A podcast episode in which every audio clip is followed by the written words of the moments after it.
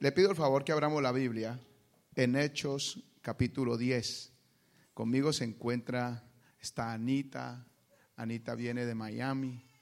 Está con, tengo aquí dos maravillosas mujeres que se llaman Ivonne, una cubana, perdón, una colombiana y yo, de Puerto Rico. Pero es que de Puerto Rico es una maravilla, parece colombiana. Yo no sé por qué aquí me parecen todos colombianos, oye, yo no sé, es una cosa como rara. Eh, está, Mercy, Mercy también viene de Miami, y atrás tengo, tengo también otras amigas también que vienen de Miami. Y es una gran bendición porque eh, yo siento que todos aquí tenemos algo en común, y es el deseo grande de conocer más a la persona más importante que Jesús nos presentó, es al Espíritu Santo. Y todos estamos persiguiendo un mismo sueño, y es conocerlo a Él. El sueño de Jesús era que conociéramos al Espíritu Santo. Y el sueño del Espíritu Santo es que conozcamos a Jesús en plenitud.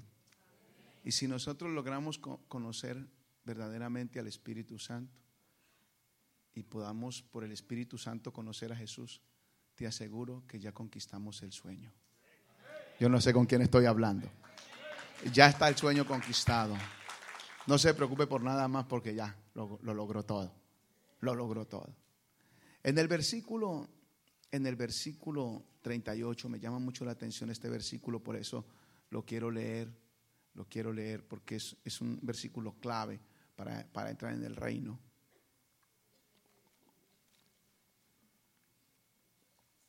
Pastor David, muchísimas gracias por esta gran, gran y maravillosa oportunidad que tú me das para ministrar esta poderosa palabra. Gracias por permitirme estar en tu casa. Tú eres una llave impresionante, eh, no solamente aquí en Miami, sino yo creo que tú eres una llave que Dios ha puesto en las naciones y que por medio de ti muchísima gente va, va a impartir vida en las naciones. Porque de aquí, de aquí, Pastor David, va a salir gente para todas las naciones impartiendo vida. De aquí va a salir gente, escúcheme, va a salir gente para ir a Suramérica, va a salir gente para ir a Centroamérica, va a salir, van a salir los grandes ministros para ir al Caribe. Hay gente que va a ir aquí a China, hay gente que se va a ir por, oye, por el Oriente. De aquí salen los grandes ministros competentes, llenos de espíritu y de vida para impartir vida a la gente que necesita conocer la vida que se llama Jesucristo, el Hijo de Dios. Así que los que están anhelando ese gran ministerio, este es el mejor lugar donde tú puedes estar para que tu ministerio crezca y de aquí seas tirado como una flecha que va a conquistar la, mejor bendición para Jesucristo. En el versículo 38 dice, ¿cómo Dios ungió con el Espíritu Santo y con poder? ¿A quién? A Jesús de Nazaret. ¿Y cómo éste anduvo haciendo bienes? Y sanando a todos los oprimidos por el diablo, porque Dios estaba con él. ¿De qué quiero hablar en esta mañana? Yo voy a hablarles de la, del Espíritu Santo. ¿Por qué del Espíritu Santo? Porque Jesús lo que hizo en esta tierra fue revelar al Espíritu Santo, revelarlo, porque al Espíritu Santo, por ende, no lo conocían en plenitud. Y el Espíritu Santo como Dios opera de una forma tan poderosa que la iglesia tiene que, tiene que apoderarse de lo que Jesús nos entregó. ¿Qué fue lo que Jesús nos entregó a nosotros en sí? Al Espíritu Santo. Porque en el Espíritu Santo está toda la plenitud de Cristo. Vuelvo a decir, en el Espíritu Santo está toda la plenitud de Cristo. Porque el Espíritu Santo es Dios. Entonces la plenitud de Cristo está en el Espíritu Santo y Él fue el que se metió en nosotros cuando aceptamos a Jesús como Señor y Salvador. Wow. Lo que quiere decir que nosotros tenemos la plenitud de Cristo dentro de nosotros por medio del Espíritu Santo. Jesús dijo, conviene que yo me vaya, porque si yo me voy, yo enviaré a otro consolador. A otro consolador es a otra persona igual a él. Y yo voy a enviar a otro consolador. Y ese consolador se llama Espíritu.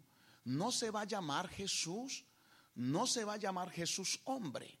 Se va a llamar Espíritu y su apellido va a ser Santo. O es Espíritu Santo. ¿Por qué Jesús dijo, Espíritu Santo me va a reemplazar a mí? ¿Y por qué Jesús dijo que convenía que Jesús se fuera? ¿Por qué? ¿Por qué conviene? Porque le va a ir mejor a la iglesia. Jesús dijo, a ustedes va a ir mejor si yo me voy. Porque yo en condición de hombre solo puedo abarcar ciertos sitios, lugares específicos. Porque no estaba Jesús en condición de omnipresencia para estar en medio de los hombres. Él estaba en una condición humana como cualquier ser humano, limitado.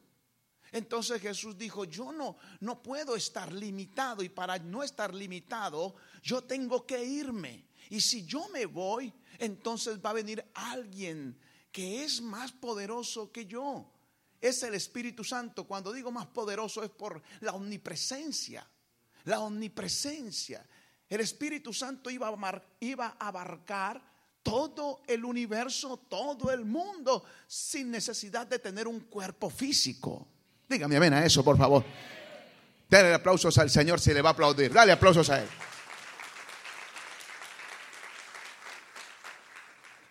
Entonces Jesús dijo, lo que conviene para ustedes es que yo esté representado por medio del Espíritu Santo.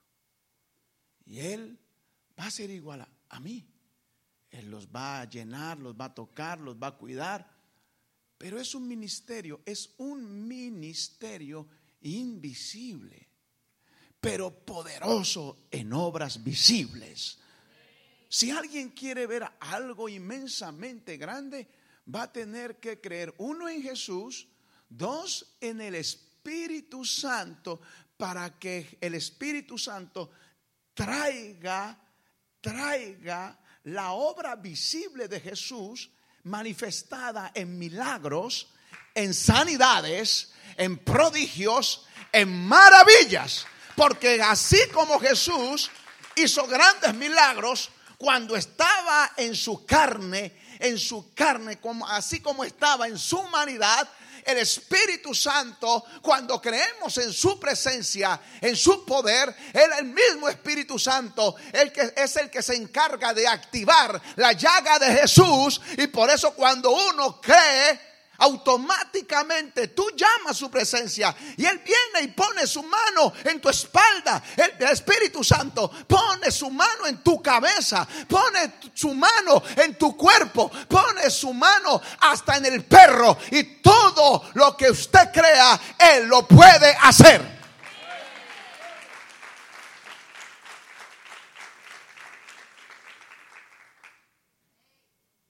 La Biblia dice en este versículo 38, cómo Dios ungió con el Espíritu Santo. Dile al que está a su lado así. Tú también tienes que estar ungido con el Espíritu Santo.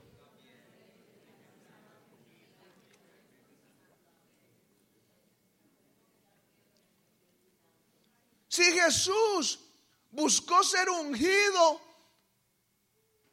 si Jesús buscó la unción del Espíritu Santo y si el Padre lo ungió a él, nosotros también tenemos el deber y la responsabilidad como iglesia, como personas, de ser ungidos por el Espíritu Santo.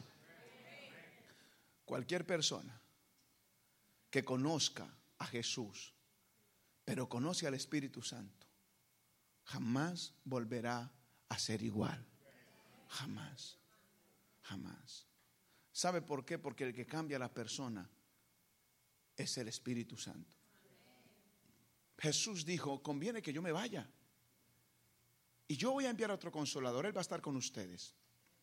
Y Él va a convencer al mundo, va a convencer al mundo de pecado, de justicia y de juicio. Es el que va a convencer. Cada persona que está aquí está convencida de ser un cristiano por el Espíritu Santo. Y toda persona que está en tu casa va a ser convencida a ser un cristiano por el Espíritu Santo. Y cada borrachito va a ser convencido a ser cristiano es por el Espíritu Santo. Y cada marido mm, y cada mujer va a ser convencidos a ser cristianos por el Espíritu Santo. Y, no habrá muchacho que se quede sin ser tocado por el Espíritu Santo. Ah, yo no sé con quién estoy hablando. Es impresionante que la iglesia, la iglesia primitiva, entendió plenamente el mensaje de Jesús y toda la recomendación. Jesús dijo, mira, cuando yo me vaya, ustedes van a comenzar a buscar es al Espíritu Santo van a comenzar a buscar ser llenos del Espíritu Santo. En Lucas capítulo 24, el versículo 49, si lo pone por favor te lo agradezco. Lucas 24, 49, Jesús dio instrucciones específicas para la gente, de tal manera que la gente se conectara, era con el Espíritu Santo. Escúcheme, tiene que conectarse la gente con el Espíritu Santo. Es muy fácil de uno conectarse con lo que ve, pero tiene que conectarse es con el que no ve para que el que usted no ve pueda operar poderosamente en ti. la gente tiene una tendencia a ser idólatra. ¿Por qué? Porque siempre está buscando cosas, cosas visibles para adorar. Pero nosotros no estamos adorando cosas que vemos. Nosotros estamos creyendo en el Espíritu Santo, en Dios que no vemos. Y por, y por estar adorando al que no vemos es donde podemos ver cosas poderosas que tal vez nunca íbamos a ver.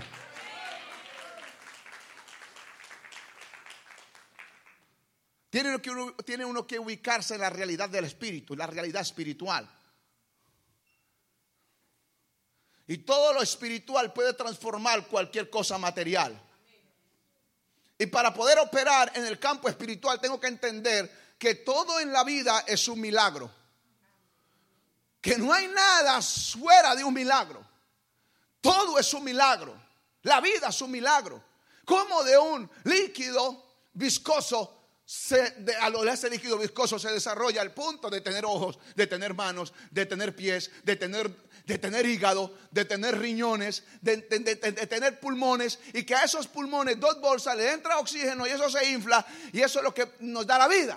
¿Y eso cómo funciona? Que tenemos, nosotros tenemos un órgano donde fluye lo líquido y un órgano donde fluye lo sólido y eso trabaja tan perfecto y uno nunca se da cuenta cómo es que, cómo es que esto fluye. Nosotros tenemos ojos que no nos damos cuenta que los ojos que tenemos es por un milagro. Porque la gente que no tiene ojos, que está ciego, ellos están gritando por el milagro de poder ver. Y nosotros tenemos el milagro de la vista. Y no nos hemos entendido que es un milagro, que ver es el más grande milagro que tenemos. Ay, ay, ay. Hay gente que camina.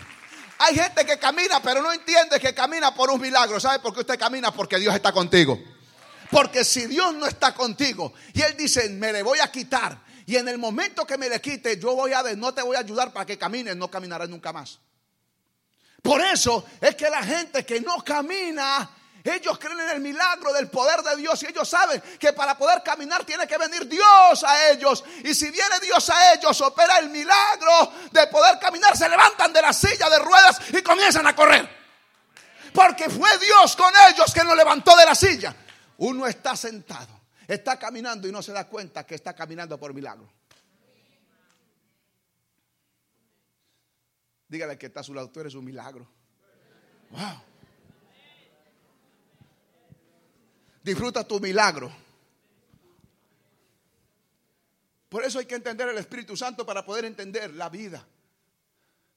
Para poder interpretar todo en, la, manera de Dios. La Biblia habla de un hombre llamado Zacarías. ¿Cómo se llama? Zacarías era un sacerdote o sumo sacerdote. el papá de Juan el Bautista.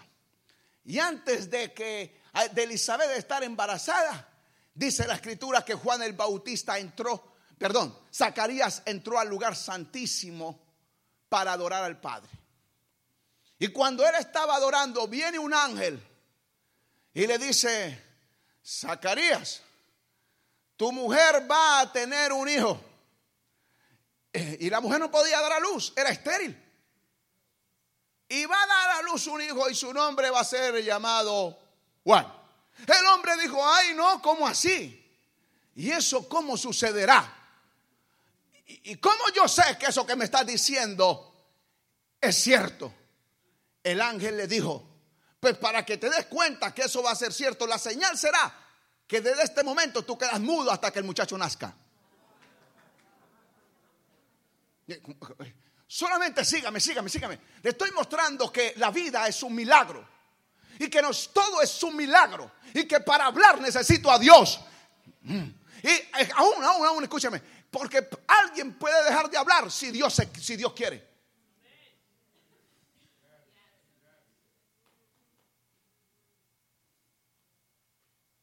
Y dice que Zacarías estuvo adorando allí.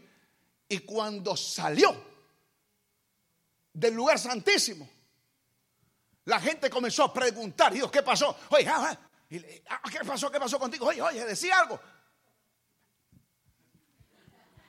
Imagínense todos nosotros aquí, entramos conversando, hablando, y de un momento a otro hablemos. A ver, hablemos. Haga así. No se puede reír.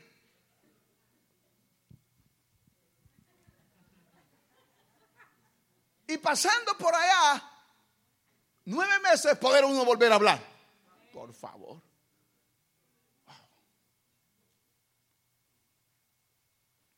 Entender la vida del Espíritu Santo en nosotros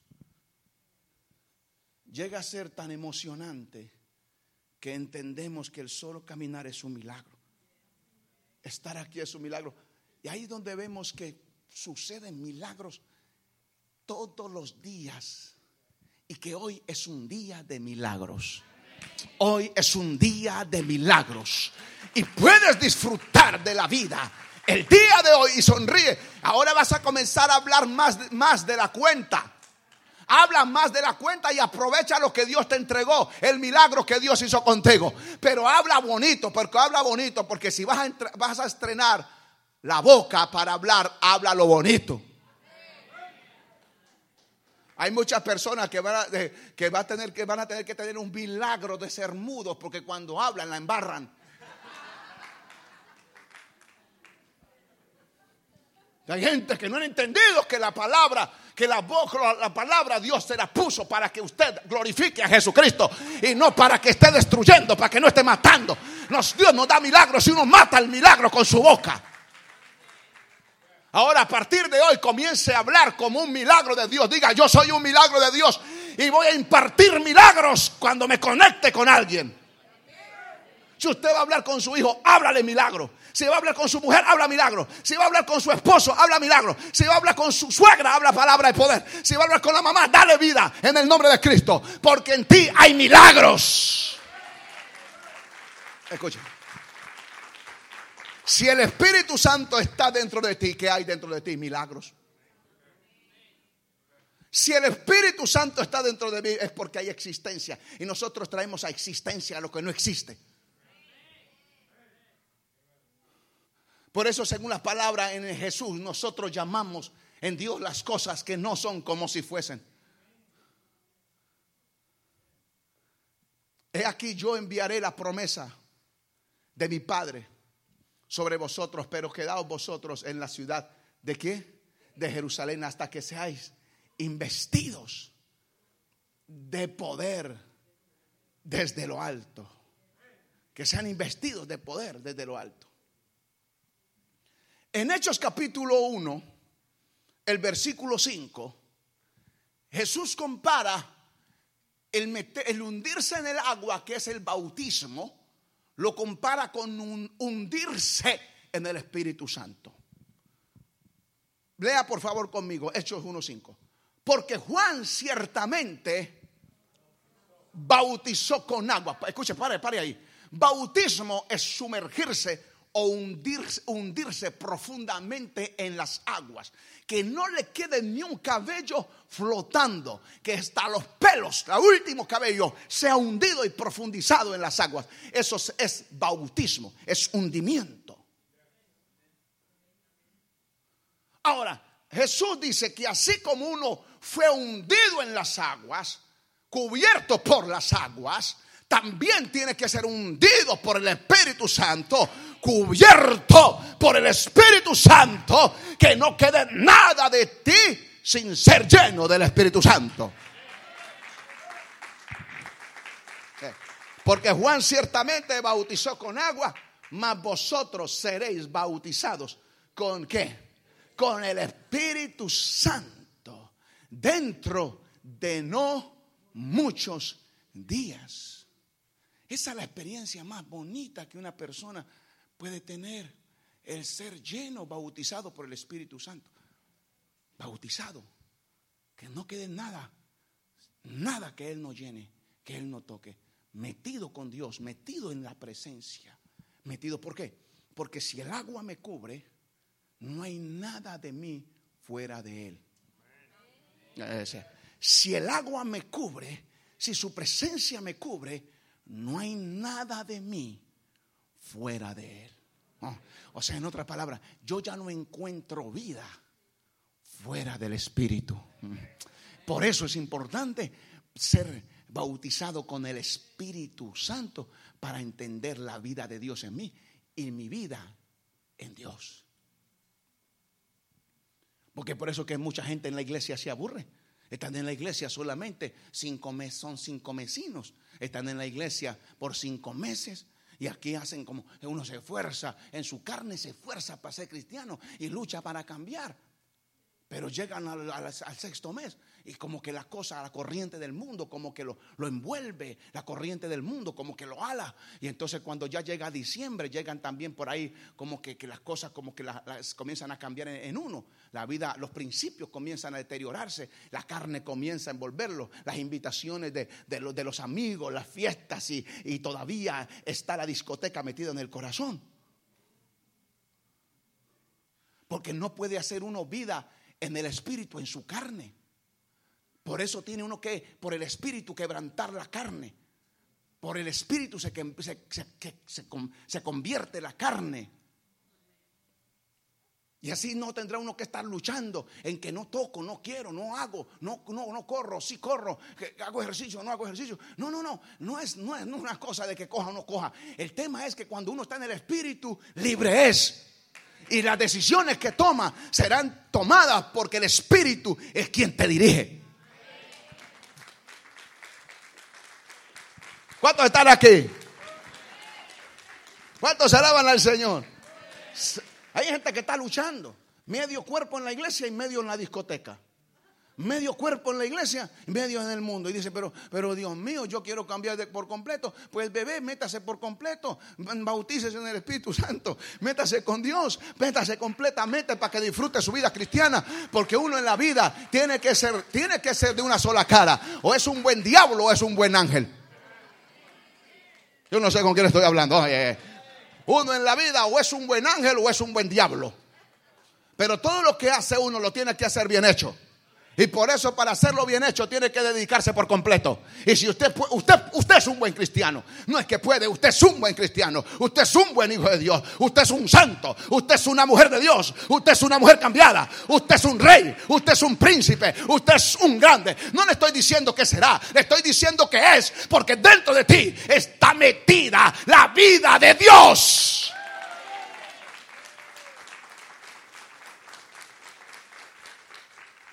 A veces cuando los muchachos ya tienen por allá 10 años, 15, 12 años, 14, 16, la mamá comienza a asustarse, el papá y la gente. Y le dicen al muchacho, bueno, ¿y usted qué quiere ser cuando sea grande? ¿Y usted qué quiere ser? ¿Usted qué va a ser cuando esté viejo? A un muchacho de 5 años, ¿por qué le va a decir, ¿usted qué quiere ser? Más bien tiene que preguntarse a la señora, ¿y usted quién es? Porque todavía no tiene identidad con Cristo. Porque yo no seré, yo soy. Ah, yo no sé con quién está hablando. Yo no seré, usted no será, usted ya es. Y por eso que cuando usted sabe quién es, que ya soy, entonces me proyecto a lo que está delante con un espíritu de poder, con el espíritu de fuego, con el Espíritu Santo y comienzo a conquistar. Las puertas se abren al que ya sabe quién es. Por eso hay identidad con Cristo para poder ser y hacer.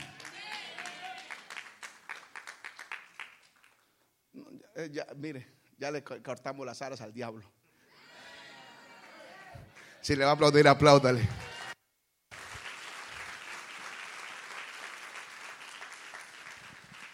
Hay gente que comienza, ¿y el muchacho qué va a hacer? ¿Qué va a hacer el muchacho? no va a hacer nada en la vida, no va a estudiar. ¿Qué va a estudiar? Para que sea alguien.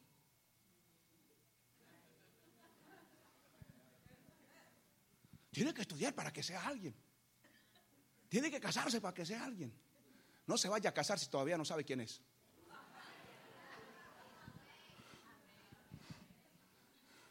Primero, primero averigüe quién es.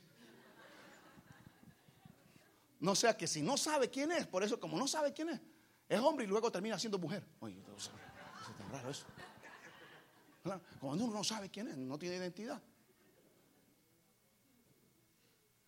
Hay gente que, ¿cuántos son felices aquí? Hay gente que dice que yo quiero ser feliz. Bebé, no vuelva a decir eso, usted ya es feliz. Porque Cristo, porque Cristo entró en mi corazón. Yo ya, yo no estoy buscando mi felicidad. Yo ya tengo la felicidad. Diga conmigo, yo ya no estoy buscando ser alguien. Yo ya sé quién soy. Porque Juan ciertamente bautizó con agua, mas vosotros seréis bautizados con el Espíritu Santo dentro de muchos días. Quiero decirles que esto será lo que marca la próxima temporada de esta casa. Es que los hombres, las mujeres que lleguen a esta casa se involucren en la vida del Espíritu Santo. Escúcheme esto. Ahí es donde todo comienza a crecer. Ahí es donde todo comienza a cambiar. Cuando todo el mundo se involucra a conocer al Espíritu Santo. Dice la escritura en el versículo 8 de Hechos capítulo 1, eh, capítulo 1, Hechos 1, 8, dice así, que para poder uno hablar de Jesús, tiene que ser lleno primero del Espíritu. ¿Cómo así? Claro, porque y, para tener eficacia. Mire lo que dice, pero recibiréis qué? Poder. ¿Cuándo? ¿Cuándo? Hay una condición. ¿Cuándo? Hay una condición. ¿Cuándo? Cuando haya venido sobre vosotros el Espíritu Santo. Entonces usted va, dice así, eh, va a recibir poder cuando haya venido sobre vosotros el Espíritu Santo y me seréis testigos, y me seréis testigos. Si usted es lleno del Espíritu Santo, tiene el poder de Dios, usted va a poder testificar con seguridad, con certeza de que Jesucristo es el Señor.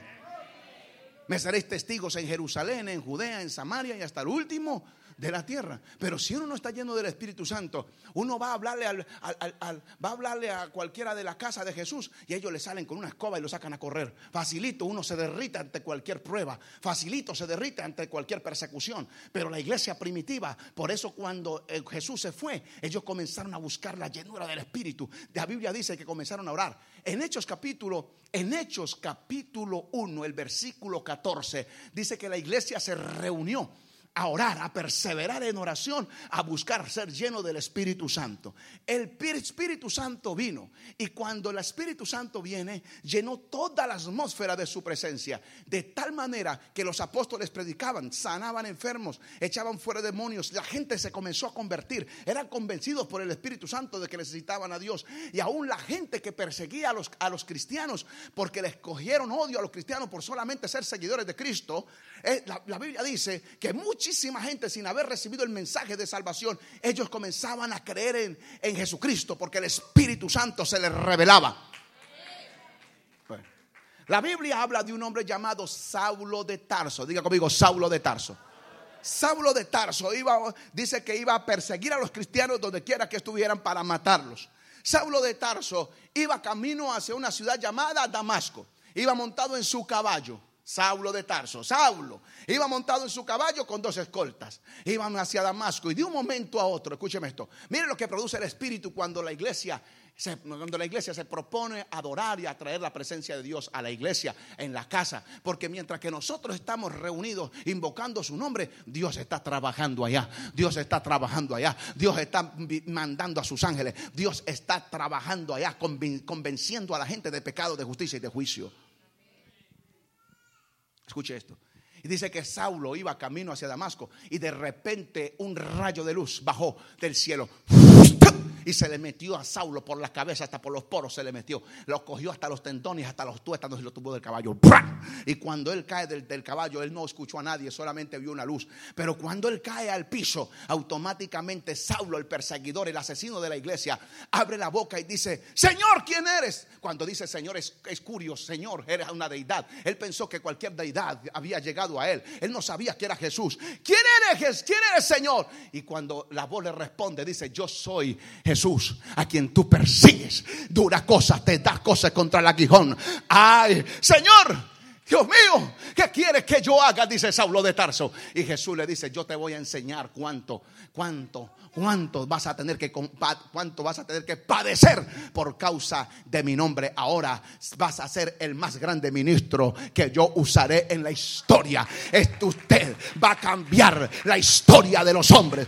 ¿Quién le predicó a Saulo? ¿Quién fue? ¿Quién fue el que se metió en medio de Saulo y le dijo, "Ay, recibe a Jesucristo" y le aplicó las cuatro leyes espirituales? Nadie le predicó, pero había una iglesia apasionada por el espíritu. Había una iglesia que oraba, una iglesia que buscaba a Dios y que decía, venga tu reino, Espíritu Santo, ven, ven, ven, ven, ven, ven, ven, ven, ven, ven, ven, ven, a morar, ven a morar en los hombres, ven, ven, venga tu reino, sana en las alturas.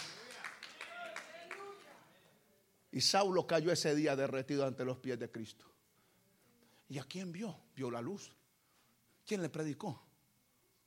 Pero cuando una persona, una iglesia, está metida buscando de Dios, el mismo Espíritu Santo va a comenzar a convencer a, tu yerno, va a, convencer a tu nuera, va a convencer a tu hijo, va a convencer a tu propia carne.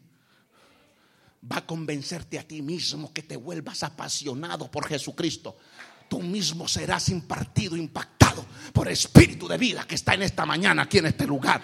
Él vino para tomarte, Él vino para llenar tus células, Él vino para tomar tus huesos. Y en esta mañana hay milagros en esta casa. Conocer al Espíritu Santo es lo más grande. La Biblia dice que había un hombre llamado Esteban. En Hechos capítulo, en Hechos capítulo 7, el versículo 55, me habla de un hombre llamado Esteban. ¿Cómo se llama? Esteban.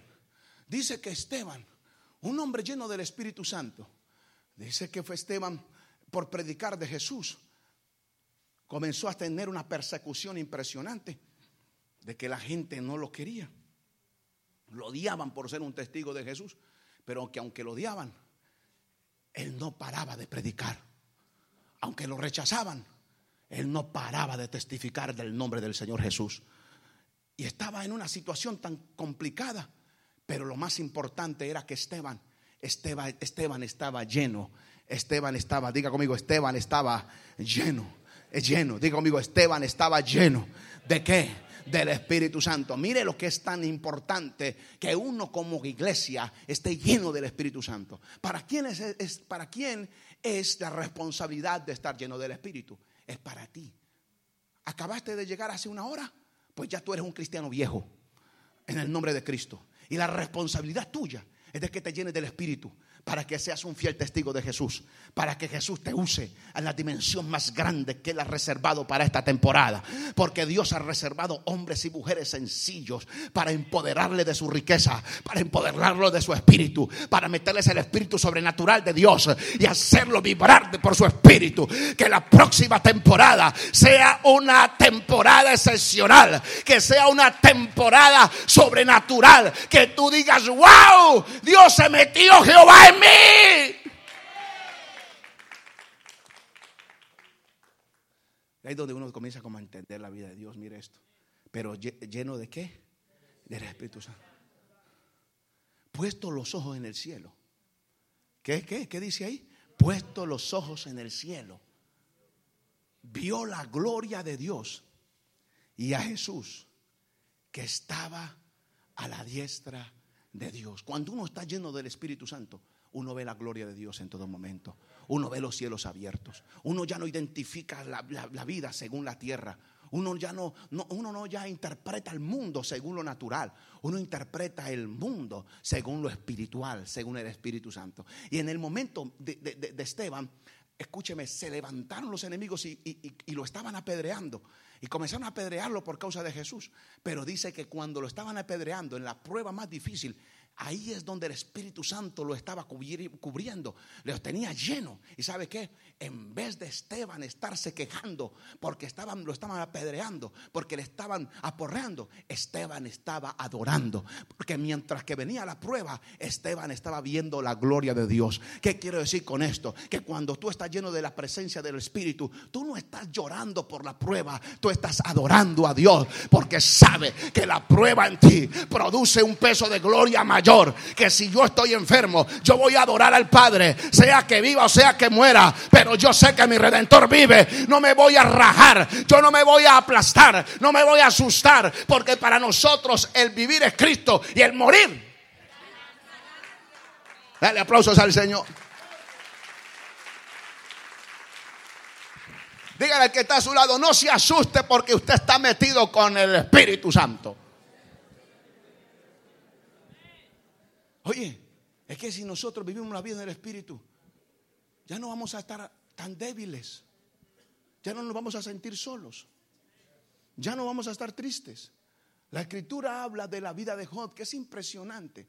Dice que Job estaba pasando por tiempos maravillosos, pero Dios no quería que Job solamente viviera ese tiempo maravilloso. Dios quería que Job viviera tiempos re maravillosos, que fueran tiempos mega maravillosos, que fueran, ay Señor que Job, Job, Job fue llamado para vivir una vida extravagantemente bendecida.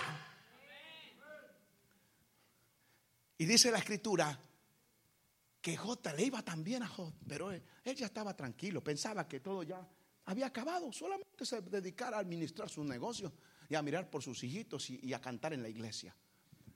Pero de un momento a otro dice que apareció un, enemigo, un enemigo de Job, el diablo. Enemigo de Job, pero eh, enemigo de Job, pero Dios usa hasta los, enemigos. Dios usa a los enemigos para bendecir a los que están llenos de su espíritu.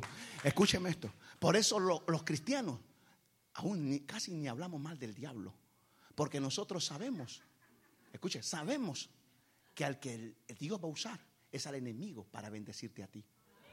Por eso cuando tú estés, que alguien te esté tirando piedras, no te pongas a hablar mal de que te tira piedras. Bendícelo, porque espérate, porque Dios va a usar a ese que te tiró para bendecirte a ti. Por eso no estamos llenos de resentimiento ni de odio, sino que estoy descansando en Dios. Y yo sé, Dios, tú estás usando a esta persona, mañana este vendrá y me bendecirá. Por eso mientras que puedas, sonríe frente a la cara de tu enemigo. Y no le muestres tu cara de enojo. Mm. no le muestres tu cara de descontento. Muéstrale tu mejor cara. Muéstrale tu mejor cara. Sécate las lágrimas y sonríe.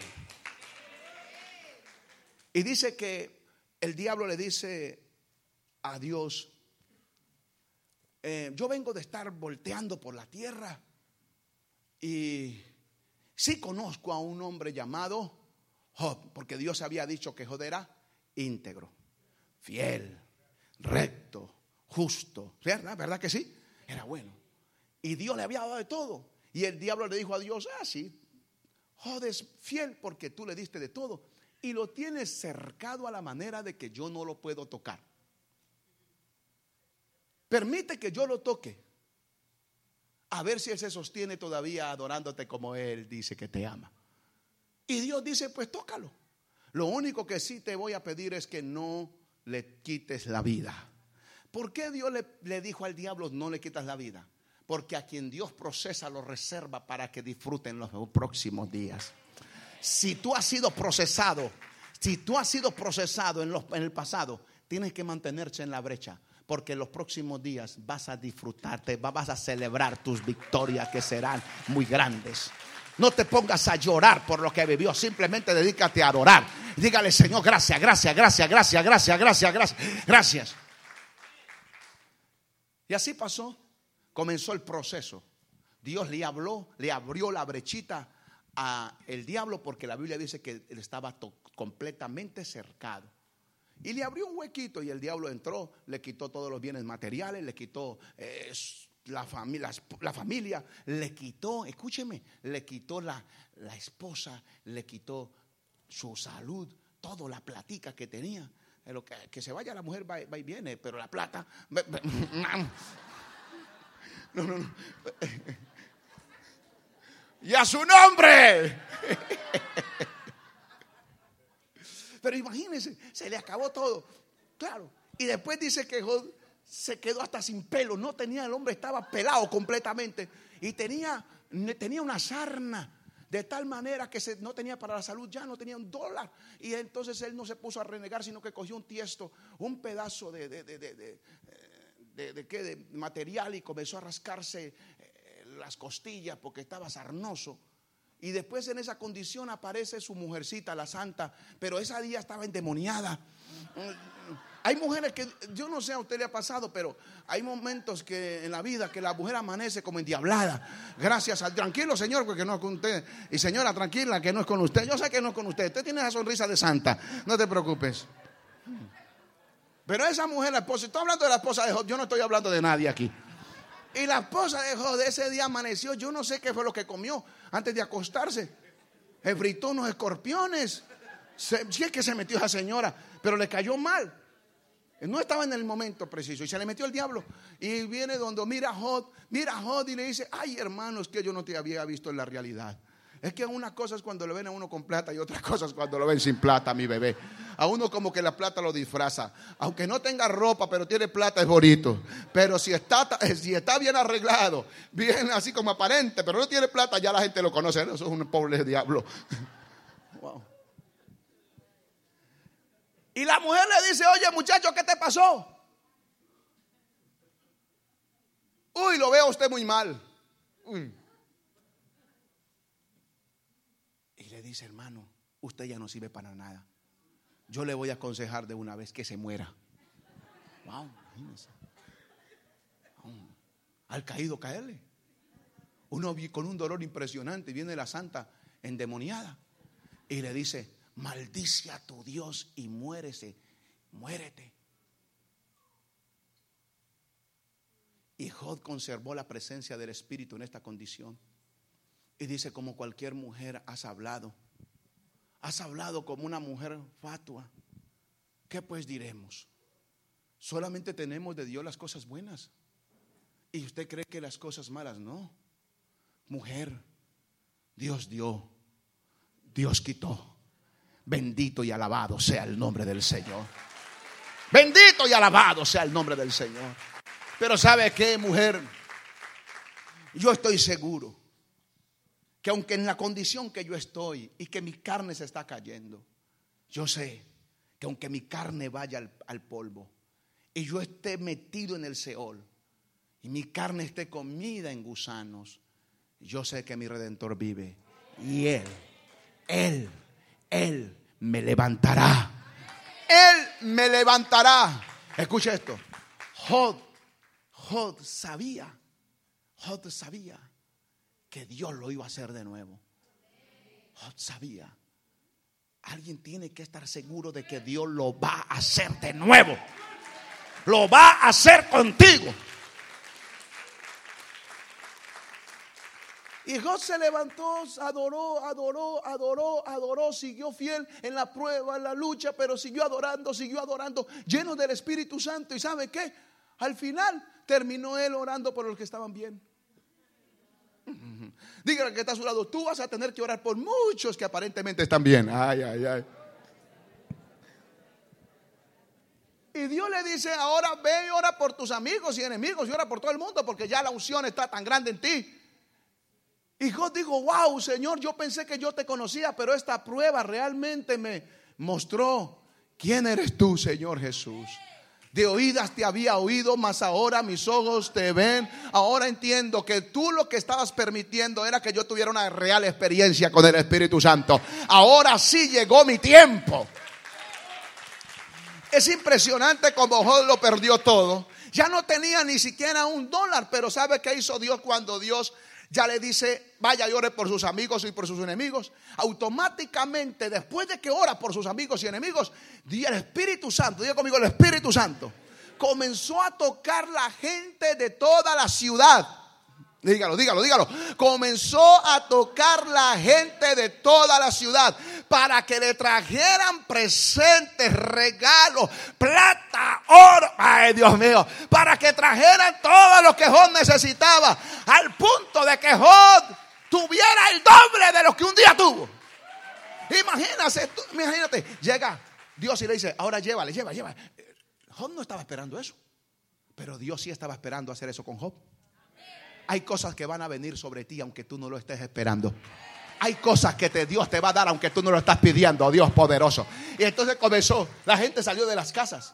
La gente salió de las casas y venía. Aquí les traigo esta bandeja de plata. Y venía otro. Todo lo que Jod necesitaba. Aquí le traigo para que esto es de oro, yo, esto es de oro. Era para que, para que afine. Y comenzó. la gente no tuvo que hacer nada. Hay gente que se está esforzando demasiado para tener algo. Pero la, la clave aquí es el enamoramiento del Espíritu Santo. Es el poder de Dios. Y va a fluir, va a fluir, va a fluir, va a fluir, va a fluir, va a fluir, va a fluir, va a fluir, va a fluir para ti. Todo favor de Dios. ¿Cuántos alaban al Padre? Le aumentó el doble. Todo cambió. Por eso el que mejor mostró al Espíritu Santo fue David. David. David dijo, cuando él tuvo un problema emocional, sentimental, David se estremeció en su espíritu, en su corazón. Dijo, ay Señor, yo qué fue lo que hice. Comenzó a llorar y decir, yo qué hice, Señor. Y él no, la preocupación de él no era la corona, su palacio, no era la casa, no era ni siquiera su propia vida. Él no se, la preocupación de él no le entró fue porque, ay, los hijitos y ahora, Señor, ahora sí van a venir los enemigos y me van a matar. No, David dijo, Señor, lo que más me preocupa es que se me vaya el Espíritu Santo. Mi preocupación aquí es que, es que, es que el Espíritu Santo se me vaya y si se me va el Espíritu Santo, ahora sí, ¿quién soy yo? En Salmo capítulo 51, el versículo 11, David reclamó al Espíritu Santo como su riqueza superior y mayor. Y él le dio tanto nivel al Espíritu que dijo, esto, el Espíritu Santo es mayor que la, la corona. Por eso, él sabía que la clave era el Espíritu Santo. No me eches de delante de ti. Y no quites de mí, no quites de mí tu Santo Espíritu. Y David en todo ese afán y de preocupaciones, él dijo, Señor, yo eh, en su carne dijo, yo quisiera como acabar con mi vida. Pero dijo, ay, pero si yo acabo con mi vida, si voy a la tumba, ahí en la tumba estás tú. Hoy yo quisiera irme esconderme porque esta situación está muy difícil. Me voy a ir para otro país, para otro estado. Y, David dijo, ay, pero allá estás tú. Señor, yo voy a coger alas, un avión, me voy a echar a perder. Y dijo, ay, pero tú en el avión también estás tú. y entonces David dijo, ¿a dónde huiré? ¿A dónde huiré de tu presencia? Él entendió, David entendió que el Espíritu Santo estaba metido dentro de él, fuera de él, y alrededor de Él. Y esta es la vida de la santidad. Aquí es donde se produce la mejor vida, en la santidad. Cuando yo sé que el Espíritu Santo está dentro de mí, fuera de mí y alrededor de mí. Que, todos los espacios en el universo son llenos por Él. Y que, que, no hay espacio que Él no llene. Si usted está en la cocina pelando la papa, pelando y preparando los frijoles, ¿quién está ahí contigo? El Espíritu Santo. Porque el Espíritu Santo está dentro de ti, fuera de ti, alrededor de ti. Si vas en el automóvil, ¿quién está contigo? El Espíritu Santo. Un día yo estaba en California, Pastor David, impresionante, cerca en San Diego, y eran como las 7 de la noche, íbamos a tomar la autopista. Y yo le dije a las personas que estaban allí antes de salir, vamos a orar. El Espíritu Santo me dice que oremos, oremos. Y comenzamos a orar, encomendándole a, a Él el viaje. Cuando íbamos en el camino, el Espíritu Santo me dice, dile al hombre que está conduciendo que se salga del camino.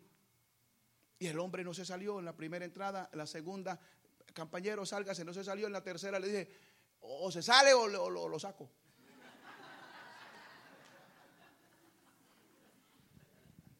Y el hombre llegó y ¡bum! se metió en una estación de gasolina. Y cuando el carro para, ¡pa! se le cayeron los ejes.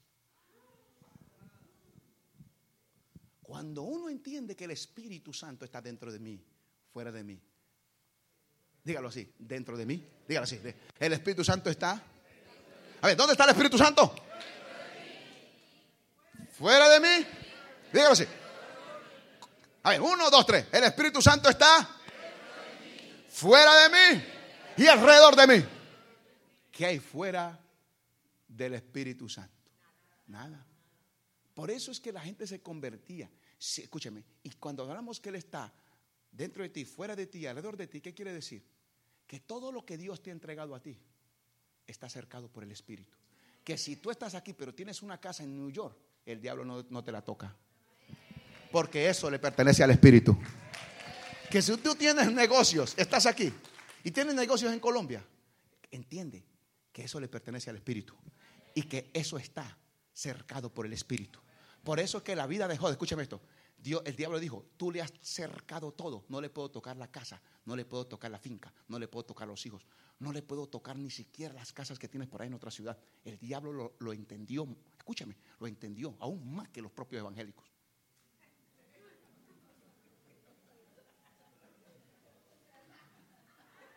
Por eso si yo tengo al Espíritu Santo, yo puedo estar tranquilo, relajado, almuerce tranquilo, no se preocupe. Dale tu mejor aplauso al rey porque ya, ya terminé. ¿Es tiempo? Póngase sobre su pie, por favor.